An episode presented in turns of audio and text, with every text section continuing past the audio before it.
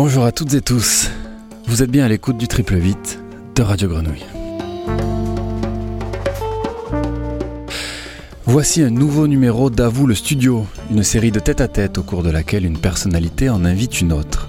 Le temps d'une demi-heure, nous leur laissons le studio pour écouter leur échange. Aujourd'hui, Philippe Foulquier, fondateur du théâtre Massalia et de la friche Belle de Mai, éternel militant culturel, invite Franck Dimec, metteur en scène, directeur de la compagnie Le Théâtre d'Ajmer.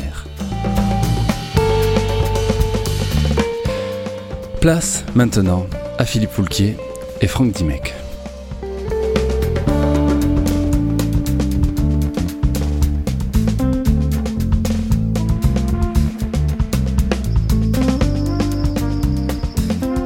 Bonjour Franck. Bonjour Philippe. La dernière fois que tu es venu dans les studios de Radio Grenouille, c'était pour parler de Key West. Euh, effectivement. Un travail qui était présenté à Bernardine, Oui. enfin au gymnase Bernardine, et que tu ramenais de Hong Kong. Oui, tout à fait. C'est dans l'actualité. Euh, si, si on veut.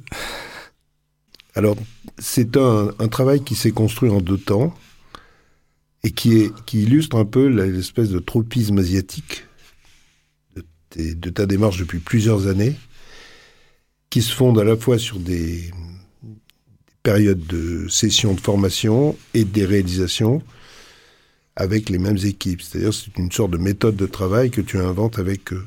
Il y a deux aspects, et même trois. C'est à la fois des créations, en général des œuvres qui sont des œuvres issues des, répertoires euh, français ou européens, un peu plus largement européens, qui sont traduites, euh, toujours traduites, retraduites, euh, souvent d'ailleurs pour la première fois, dans les langues des acteurs avec lesquels je travaille dans ces pays. Ces pays, c'est-à-dire Hong Kong, Macao, Taïwan. Il y a quelques années le Japon aussi, mais ça fait, ça fait plusieurs années que je ne suis pas retour- retourné travailler au Japon. Et puis, euh, donc il y a- l'aspect création, mais il y a aussi l'aspect euh, formation, comme tu disais. Et aussi l'aspect masterclass, c'est-à-dire euh, des ateliers professionnels qui s'ouvrent en général une année avant de créer à l'étranger. On passe bien trois, quatre semaines à défricher en fait ces textes, ces projets, avant de les mettre réellement en œuvre. Voilà. Sinon, la formation, bah, c'est euh, rencontrer euh, des, des très jeunes acteurs issus des, euh, des conservatoires ou des écoles dramatiques. Donc voilà, ça m'est arrivé à plusieurs reprises à l'étranger, notamment à Taïwan, où j'ai eu la chance de pouvoir enseigner sur euh, un semestre la mise en scène, si tant est qu'on puisse enseigner réellement la mise en scène.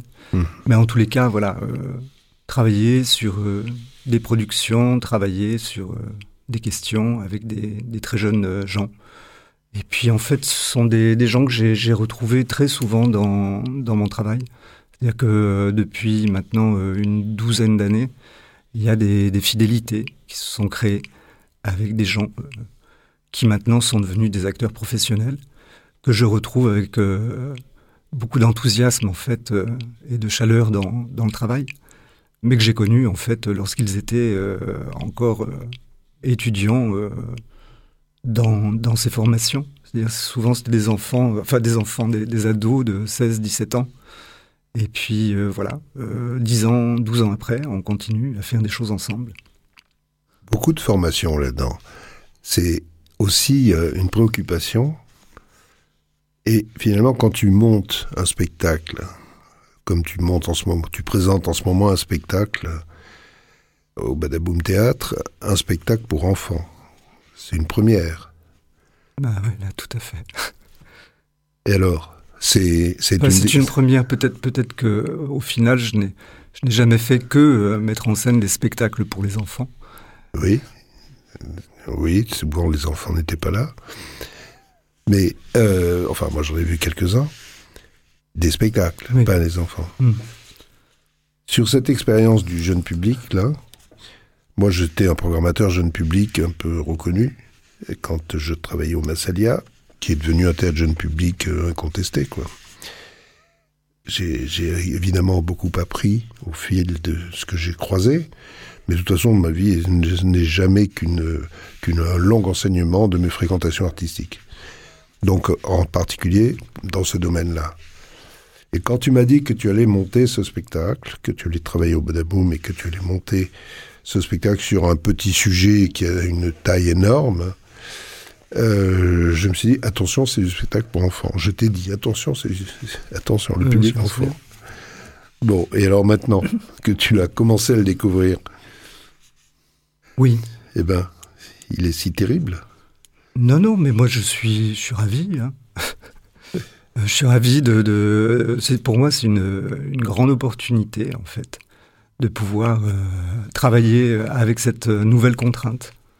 Euh, donc là, là, c'était un, déplacement euh, finalement très, très forcé, quoi. Euh, c'est sûr que travailler à destination d'un jeune public et, des plus jeunes parmi le jeune public, c'est-à-dire que c'est à partir de 5 ans, on a déjà eu pas mal de, de, spectateurs très jeunes, enfin 5-6 ans, qui ont alors ça, c'est étonnant, quoi. Euh, une attention euh, très très particulière. Euh. Donc voilà, mais, mais je, suis, je suis vraiment heureux d'avoir vécu ça. ça s'est passé très très simplement, très amicalement avec l'équipe, avec les acteurs qui sont peu nombreux, hein, ces, trois acteurs sur scène, mais qui sont vraiment des gens adorables.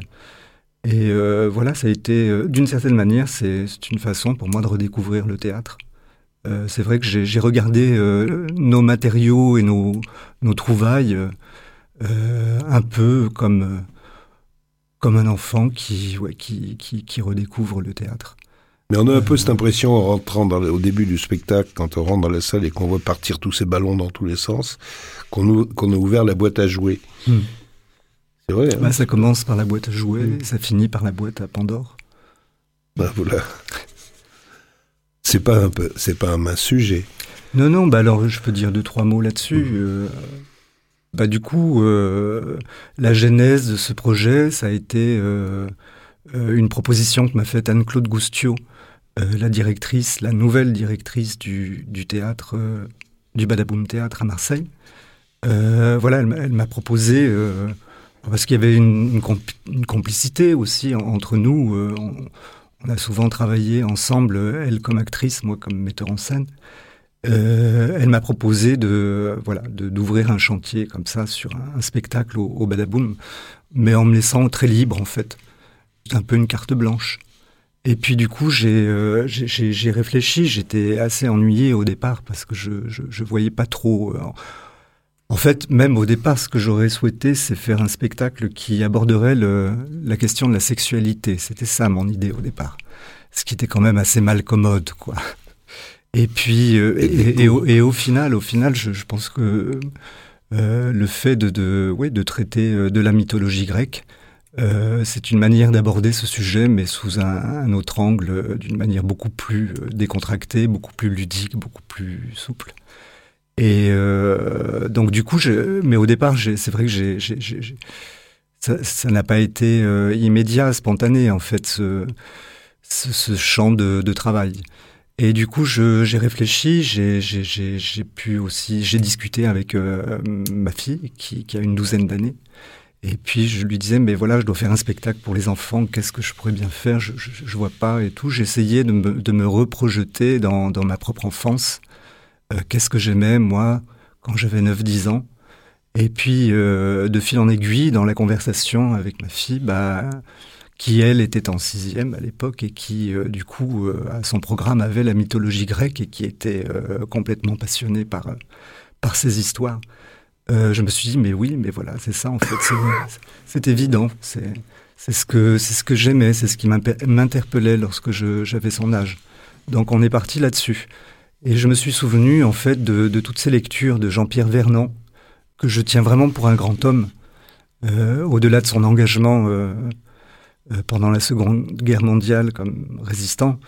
J'ai lu pas mal de textes de Vernant et je trouve que c'est un auteur qui, dont le travail m'a accompagné toujours, en fait, dans ma pratique du théâtre. toujours en creux, hein, bien sûr, mais jamais monté de texte de Jean-Pierre Vernant. Mais c'est vrai que ça a toujours été présent. Alors Vernant, c'est un helléniste très connu, qui est mort il y a une douzaine d'années. il était assez âgé hein, lorsqu'il est mort. Je crois qu'il est mort, il avait 93 ans, mais il était encore très très vif.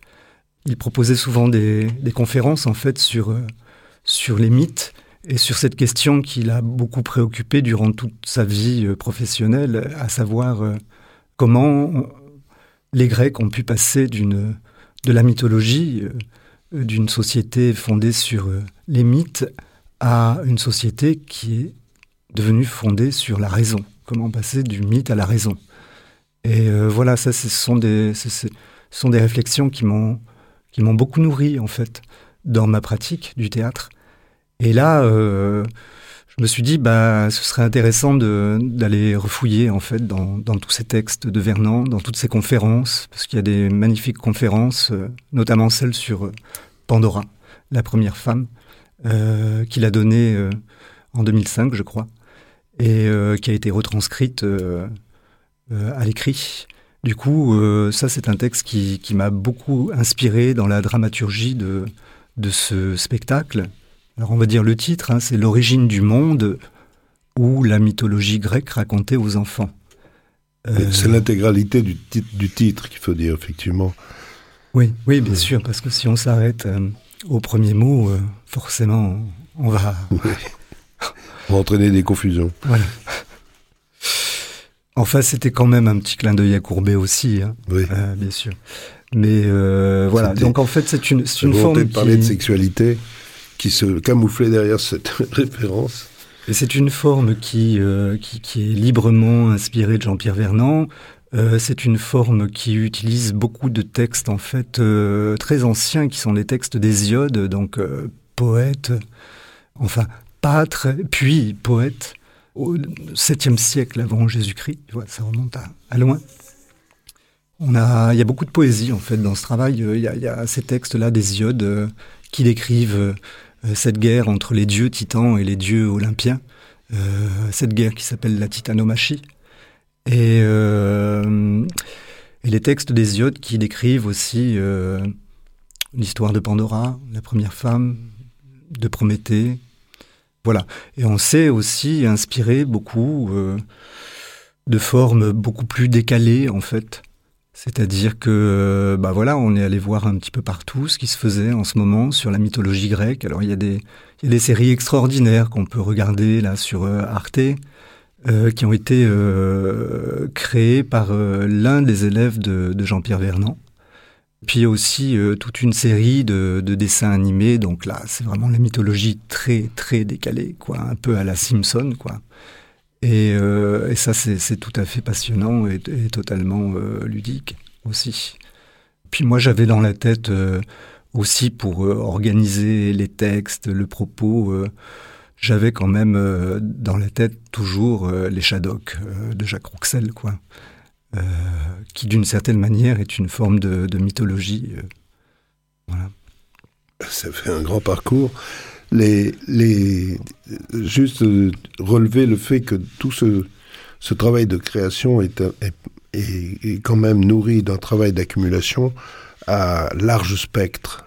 On va chercher le plus loin possible et le plus largement possible oui, puis on, veut fouiller sur, euh, on veut mettre en, lien en fait ou en heure euh, des, matériaux euh, qui sont très différents les uns des autres. Mais ça, bon, c'est un petit peu une constante dans mon travail. J'ai l'impression que ça s'affirme de plus en plus. Tu parlais de ta notion de décalage. Ou du déplacement plutôt. Oui quand tu vas en Chine ou quand tu travailles avec des Chinois ou quand tu travailles dans une autre langue, enfin même si tu amènes... Euh, Excuse-moi Philippe, je ne vais pas en Chine. Euh, ah je vais à Hong Kong. Oui. Euh, c'est pas tout à fait la même chose. Je vais à Taïwan. En Chine, non, je n'y vais pas. J'y suis allé une fois pour tourner un, spectacle qu'on avait créé avec notamment des acteurs. Alors là, c'était un peu curieux parce que c'était effectivement une double distribution, acteurs chinois de Shanghai et acteurs de Taïwan. C'était Wojciech en fait. spectacle qui est revenu en France euh, en 2010, je crois, ou, 2011. effectivement, on s'est retrouvé euh, à tourner à Beijing dans un petit théâtre qui s'appelle le Pengao Théâtre. Mais euh, c'était spécial, quoi. Il y avait il y avait des des caméras en fait hein, de surveillance qui regardaient la qui captait en fait, qui enregistrait les, les répétitions. Et euh, j'imagine que tout ça a été connecté en fait au, alors je sais pas comment qu'on appelle ça, les comités de, de quartier, quoi. Et euh, donc, euh, je veux dire, voilà, on est on est vraiment pas loin de la censure. Euh, c'était c'était dur. Puis il a fallu aussi changer un certain nombre de choses dans la mise en scène, ah oui dans le costume des acteurs et tout c'était quand même assez, assez tendu, quoi. Moi, j'ai du mal à travailler dans ces conditions-là. Mmh. Donc, euh, bah, Hong Kong, euh, c'est pas, pas du tout la même chose. Euh, Taïwan non plus. Et Macao? Macao, c'est, c'est encore autre chose. Tu disais que les jeunes gens avec qui tu avais travaillé étaient certainement dans les manifs. D'ailleurs, tu es très sensible sur la question de Hong Kong. C'est pour ça que je t'ai lancé une perche tout à l'heure que tu n'as pas saisie. Mais... Mmh. Et, et en particulier parce que euh, tu, me disais, mais pourquoi, qu'est-ce qu'elle dit, la gauche française, sur Hong Kong? Elle dit rien. Bah écoute, euh, je sais pas, tu. Qu'en penses-tu, euh, Philippe? Bah, Moi, j'ai pas d'avis sur la gauche française. le, hein, journal L'Humanité en parle assez volontiers, le Libération en parle aussi, s'il y a quand même une presse qui en parle un peu les hommes politiques euh, interviennent à travers cette presse, enfin en tout cas ceux que je, hmm. j'écoute. Voilà. Après c'est une autre question. Je veux on ne va pas débattre encore des problèmes de la gauche. Hein. Euh, je préfère revenir au théâtre. Le, alors, je t'interrogeais sur l'idée du, déplacement. Hmm. Alors tu dis, me déplacement euh, par rapport au texte, par rapport aux formations, par rapport aux langues, euh, par rapport à tout ce qui semble institué, pour aller fouiller au-delà de cette euh, forme qui serait bloquée dans, une institution. Est-ce qu'on peut dire ça comme ça Oui, on peut dire ça comme ça, oui. Et par exemple Et puis je sais pas, c'est le souci de pas euh, faire des choses conventionnelles, académiques, chiantes, quoi. Mmh. Enfin, oui. Donc c'est vrai que moi, je, enfin, ce que j'appelle déplacement, c'est, c'est pas uniquement un déplacement géographique. C'est une manière de, de toujours remettre en question, en fait, euh, ce qui, à un moment, peut, euh, qu'on peut assimiler comme ça à un acquis ou à un savoir-faire ou, euh, et finalement à des, à des petites habitudes, quoi. Mmh. Euh, donc euh, voilà, moi c'est vrai que je me suis jamais senti aussi mieux qu'en dirigeant euh, des acteurs étrangers dans leur propre langue que je ne parle pas. Et sur des, des, des, grands textes français comme Claudel par exemple, ou Coltès. Mmh. voilà, ça c'est vrai que c'est... Je sais pas, j'ai besoin de, de ça. Après, se déplacer, bah, c'est se déplacer de différentes manières, hein, bien sûr. Mais là, du coup, euh, ce projet jeune public, c'est se déplacer aussi, euh, parce que c'est une, c'est une autre contrainte que de travailler euh, à destination de, des jeunes spectateurs. Et puis c'est un public exceptionnel, parce que c'est un public qui, qui, ne triche pas. Et c'est difficile de tricher quand on est en face, quoi. Oui, non, mais je, je, ne peux qu'approuver ça. Mmh. C'est-à-dire la, la, richesse du jeune public, c'est le public. Tout à fait.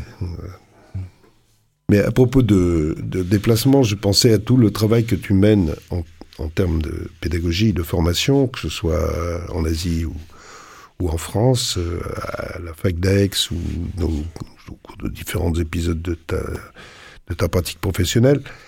Ce qui me frappe, moi, c'est une espèce de fidélité du milieu artistique et proprement parler des acteurs et actrices, une sorte de fidélité à Franck Dimec, euh, soit parce qu'ils ont passé par une phase de formation, soit simplement parce qu'ils ont fait un spectacle avec lui. Je suis toujours étonné de cette sorte de fidélité qui est qui tient à la fois de la gratitude et de l'attente, comme on attend quelque chose de quelqu'un dont on sait pouvoir attendre quelque chose, quoi. Et ça me frappe parce que ça, c'est complètement, euh, complètement contradictoire avec un certain nombre de difficultés que tu as pu rencontrer, aussi bien auprès des directeurs d'établissements de théâtre que de certaines institutions. Alors, il ne s'agit pas de pernicher, mais il s'agit de déplorer quand même que un tel écho dans le milieu artistique ne trouve pas d'écho auprès des institutions qui sont chargées de nous, nous, nous, financer, de nous observer et de sanctionner nos, nos, nos réussites et même nos échecs. Ça, c'est, ça leur est plus facile. Mais et, et, je trouve que là, tu es quand même un petit peu, pas emblématique, il y en a d'autres, mais tu, tu es quand même quelqu'un qui appuie sur une contradiction là entre ce pouvoir de financement et son écart avec la, la réalité artistique mm. que moi je peux connaître parce que je suis je suis dans le bas quoi. Et, ça, ça me sidère chaque fois. Ça me, ça me sidère que on se, on les voit tout d'un coup s'emballer pour une personne ou une metteuse ou un metteur en scène qui n'ont pas, je veux dire, qui, qui, bon, ça va, ça va. Bon, je vais pas porter un jugement comme ça, mais je, le jugement, je le porte sur cette espèce de, d'engouement qui se partage en plus entre les différentes responsables sur, sur tout d'un coup quelqu'un qu'on fait monter comme ça et puis qui, au le cas échéant, va pouvoir sabrer. Hein. Je me rappelle de quelqu'un qui s'appelait Rambert qui, qui était monté très vite, ce qui n'avait pas plu aux Parisiens. Et quand il a joué à Avignon, il s'est fait carrément assassiner. Rambert, il m'a dit, j'ai dû passer un an au Québec pour me remettre d'aplomb. Donc c'est c'est pas ton cas, t'es pas allé au Québec, t'es en Chine.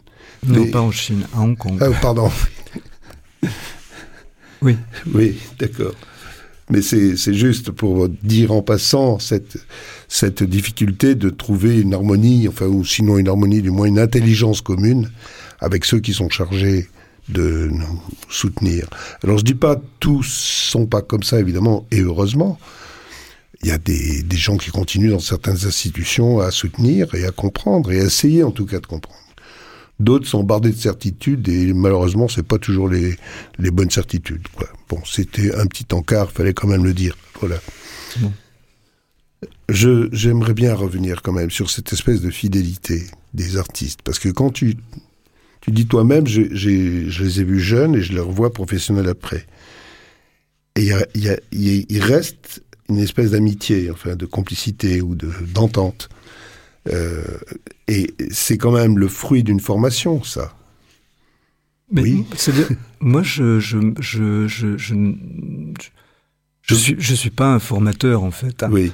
Je fais pas de la pédagogie. Oui. Je je suis plutôt sur des questions de transmission. Je préfère oui. ce mot là en fait. Pour moi, c'est plus c'est plus cohérent de de parler de transmission. Euh, je, voilà, je me sens pas pédagogue. Je... Mais, mais c'est bien ça, c'est cette euh, spécifier justement cette, ce, ce, ce, le, le, mot de transmission était très adéquat. Quoi. Ensuite, je crois que la question c'est comment euh, comment former, comment fonder un groupe euh, forcément éphémère. Hein. Mais un groupe, ça c'est la question de non pas du collectif de travail. Hein, je travaille pas euh, dans ce sens-là exactement mais euh, c'est-à-dire chacun est quand même à sa place, quoi. Euh, mais voilà, enfin, cette notion de, de, de groupe, pour moi, elle est, elle est structurante, elle est, elle est essentielle. Voilà. Et sur la ville maintenant, cette ville dont tu n'es pas originaire, et tu viens t'y installer il y a une trentaine d'années. Oui, c'est ça. Ouais. Euh, L'âge professionnel, en fait. Oh, et... Un petit peu avant, enfin. Bon, oui. Bon. Et tu. Ça y est, t'es Marseillais, quoi. Bon, je suis Marseillais parce que j'habite Marseille. Mais voilà. Je suis lyonnais, moi, monsieur.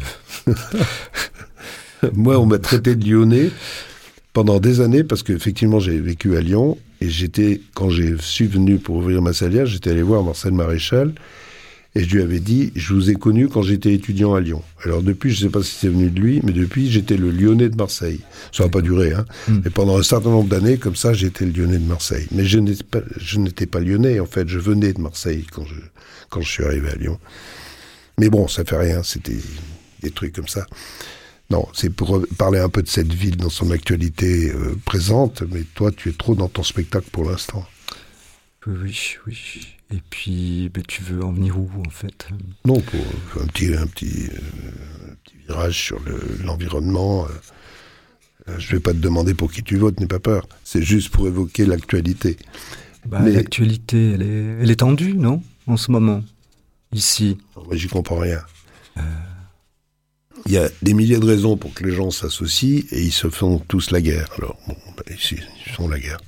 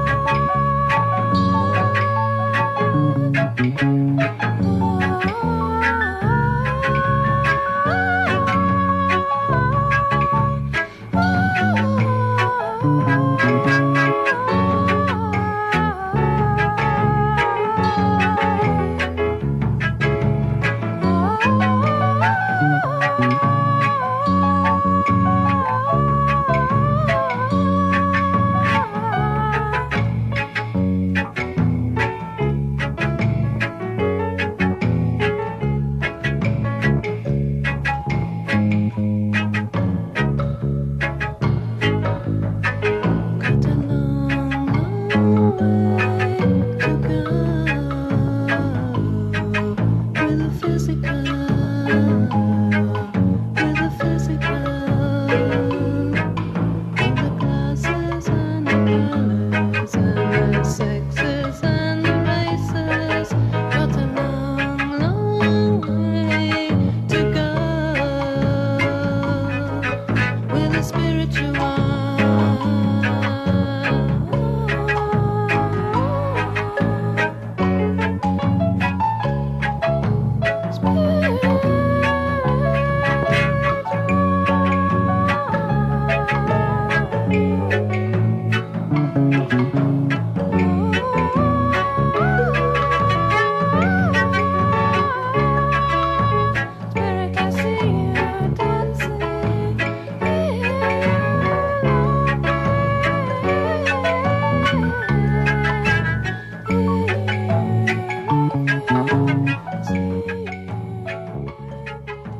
Pendant que le spectacle dont on vient d'entendre la musique, c'est pas la musique du spectacle, c'est la musique qui a inspiré la bande sonore du spectacle.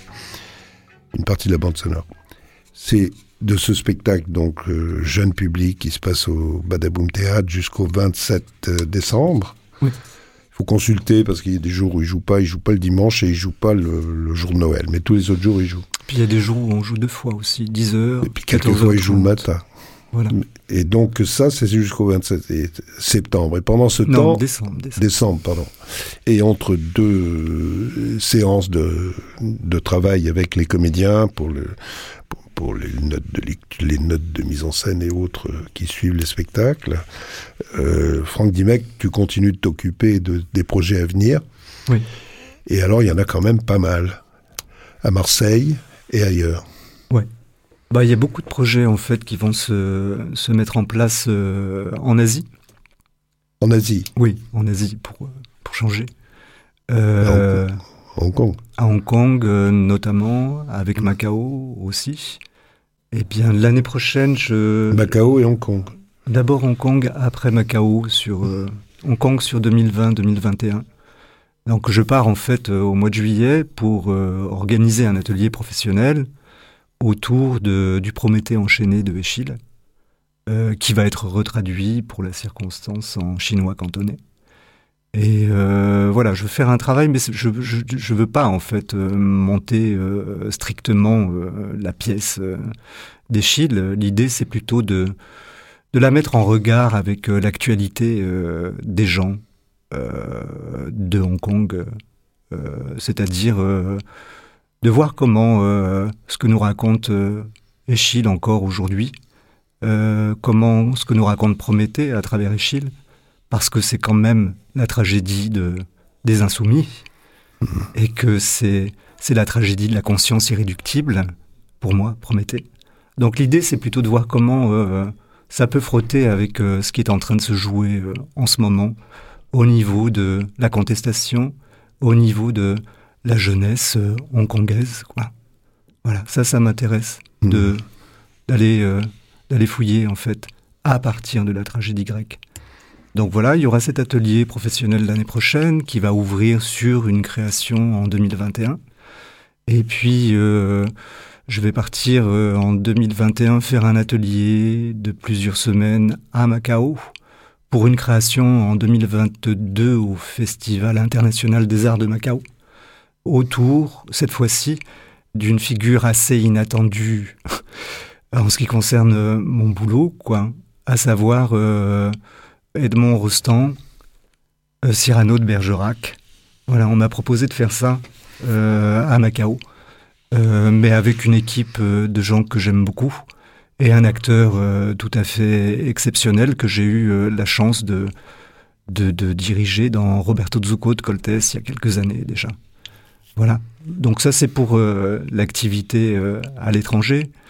Euh, Il y, a- aussi ce spectacle que nous avons, dont on a réalisé une première version en 2018. C'est un texte de Arnaud Caléja, un auteur d'ici, qui a écrit pour un groupe de quatre jeunes artistes taïwanais un texte qui s'appelle La rivière draguée. Et voilà, il y a eu une première euh, version de ce travail.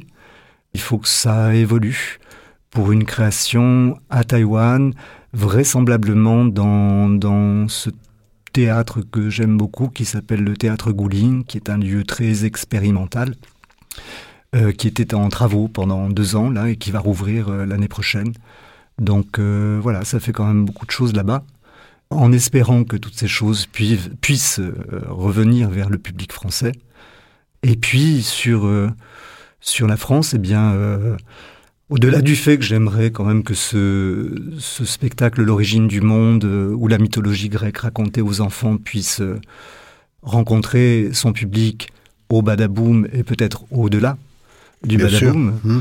L'idée pour nous, c'était déjà, euh, quand on a travaillé sur, sur ce projet, de, de penser être dans un mouvement de série.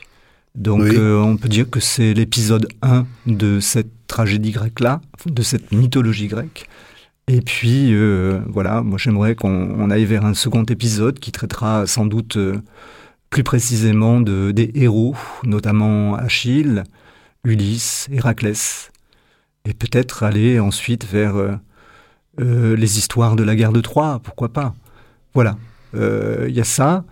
Et enfin, bon, il y a, quand même un projet qui m'importe beaucoup. C'est euh, c'est une proposition au départ de Dominique Bluzet. Et donc Dominique Bluzet m'a- m'avait euh, proposé en fait de travailler sur le XVIIIe siècle français. Alors euh, bon, là aussi c'était une proposition un peu euh, inattendue. Là aussi on est dans une forme de déplacement, de décentrement. Mais ça m'intéresse, alors, pas d'aller euh, fouiller euh, dans le- les textes du 18e pour, euh, pour créer un spectacle qui soit scolaire ou, même encyclopédique, mais plutôt pour s'interroger sur ce qu'il reste en fait de l'esprit des, Lumières et de justement peut-être de, voir à l'aune de, notre situation sociale actuelle comment ces pensées elles, elles résonnent encore ou peut-être plus du tout je, je ne sais Mm. pas voilà c'est Mm. c'est ça qui Ça fait, ça, fait quand même une vraie vie bien remplie, professionnellement parlant. Bah oui, oui, oui, mais. bah voilà, c'est c'est mon métier. Maintenant, c'est vrai que ça reste compliqué parce qu'on est toujours dans, dans une économie qui est, euh, qui est très, très euh, précaire, qui est très fragile, Hmm. euh, qu'il faut toujours faire avec, euh, avec ce qu'on n'a pas. C'est bien. euh, mais il faut faire les choses, quoi qu'il en soit. Donc euh, là-dessus, il y a de la détermination. Et ça, ça bougera pas, ça. Eh ben bravo de continuer. Ben, merci à toi, Philippe. À Merci de bientôt. ton invitation. À bientôt. À bientôt. Salut.